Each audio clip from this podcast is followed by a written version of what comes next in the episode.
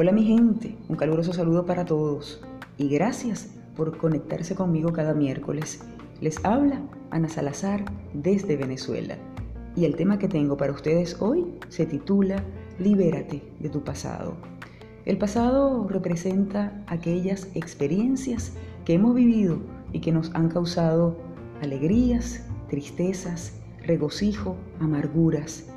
Quizás algunos sintamos la querencia por ejemplo en el caso de ruptura de pareja, de tener otra oportunidad de hacer las cosas de manera diferente, de no cometer los mismos errores.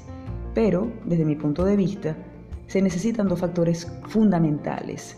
El primero, que en ambas partes todavía existan afectos profundos.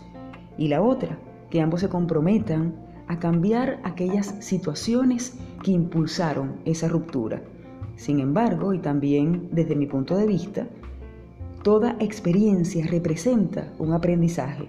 Debemos avanzar e internalizar, no caer en las mismas faltas, darnos la oportunidad de vivir el presente, de disfrutar de todo lo bueno que otras personas puedan brindarnos y que esos aprendizajes nos permitan tener una vida mejor y hasta el privilegio de poder ayudar a otros.